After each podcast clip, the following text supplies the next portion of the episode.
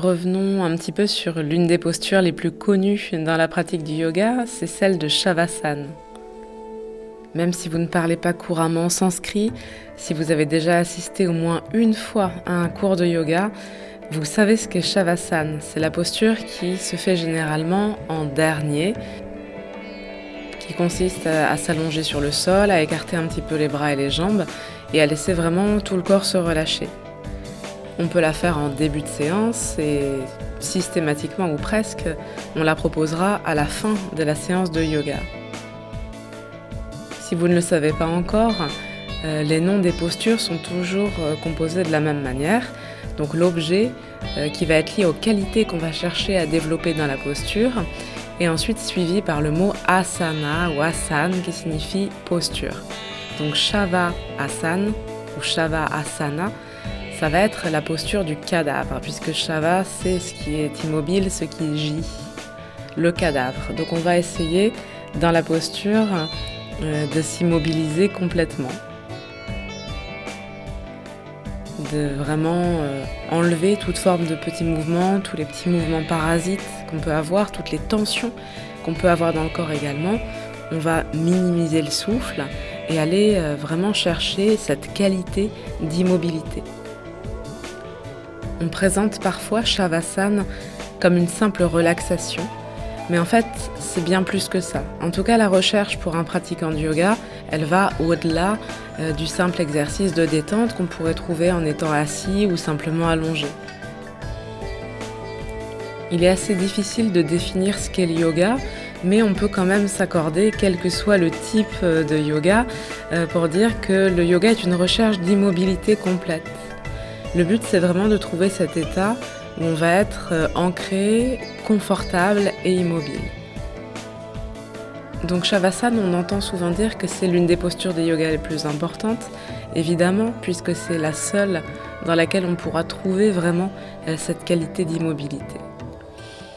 On ne parle pas de l'immobilité d'un corps qui est simplement relâché.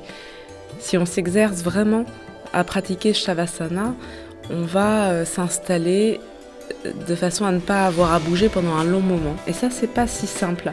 Parce que quand on est simplement allongé sur le sol ou sur un tapis, eh bien, normalement, au bout de 30 secondes, une minute, euh, peut-être 5 minutes pour les plus habitués, eh bien, on va avoir envie de bouger, de rectifier la posture.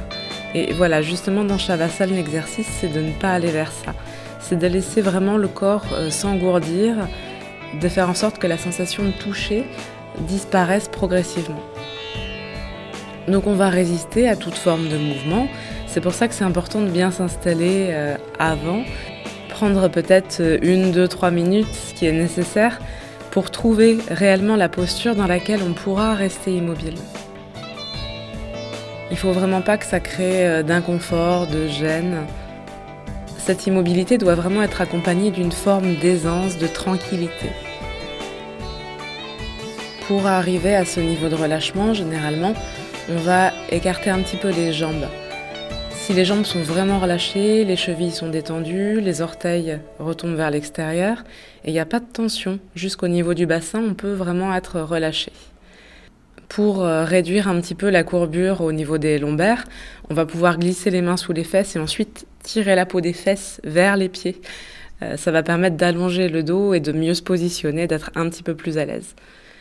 Ensuite, on va faire la même chose au niveau de la tête. On va pouvoir passer les mains sous la tête et tirer vers le haut, ce qui va permettre d'allonger, de mieux positionner la nuque. Et puis les bras vont s'ouvrir.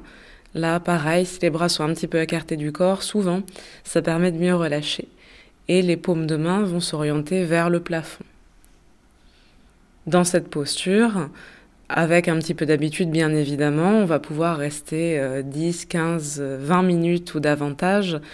Et il faut bien ce temps-là pour pouvoir goûter vraiment à l'essence de Shavasana, à cette immobilité complète.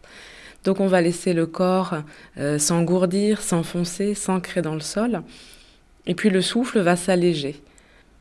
On va rentrer vraiment dans une respiration légère. Là, on ne parle pas de rythme et souvent le rythme, il sera rapide. On rentre dans une respiration qui sera euh, superficielle, qui sera discrète. Si on vous regardait, on pourrait ne même pas voir euh, que vous respirez. Il faut vraiment rester dans quelque chose qui ne crée pas de mouvement, qui ne perturbe pas cette immobilité. Et puis au niveau mental, on va essayer de faire un petit peu la même chose. Donc c'est pas possible de s'arrêter de penser par la simple force de la volonté. En revanche, on peut se positionner en tant qu'observateur. Donc complètement immobile, confortablement installé, on sera plus à même d'observer ce qui se passe au niveau mental, comme si on regardait un film, comme si toutes ces pensées, tout ce dialogue intérieur qui sont tout le temps là, qui ne cesse jamais, qu'on ne peut pas arrêter, eh bien, comme si c'était un film, une histoire qui se déroulait devant nous, qu'on pouvait se contenter d'observer sans réagir, comme si c'était les pensées ou le film de quelqu'un d'autre. Et dans cette euh, triple immobilité, donc immobilité du corps, subtilité du souffle et une forme de tranquillité au niveau mental, là on peut vraiment expérimenter ce qu'est la posture de Shavasana. Shavasana, c'est vraiment considéré comme l'une des postures majeures du yoga. Qu'est-ce qu'on pourrait appeler posture majeure? Déjà, c'est celle qu'on va retrouver dans euh, différents textes traditionnels. Alors, les descriptions de posture, c'est pas ce qu'on va trouver le plus, puisque la plupart des textes du yoga vont plutôt parler de philosophie, de respiration, de pranayama, euh, de méditation, concentration.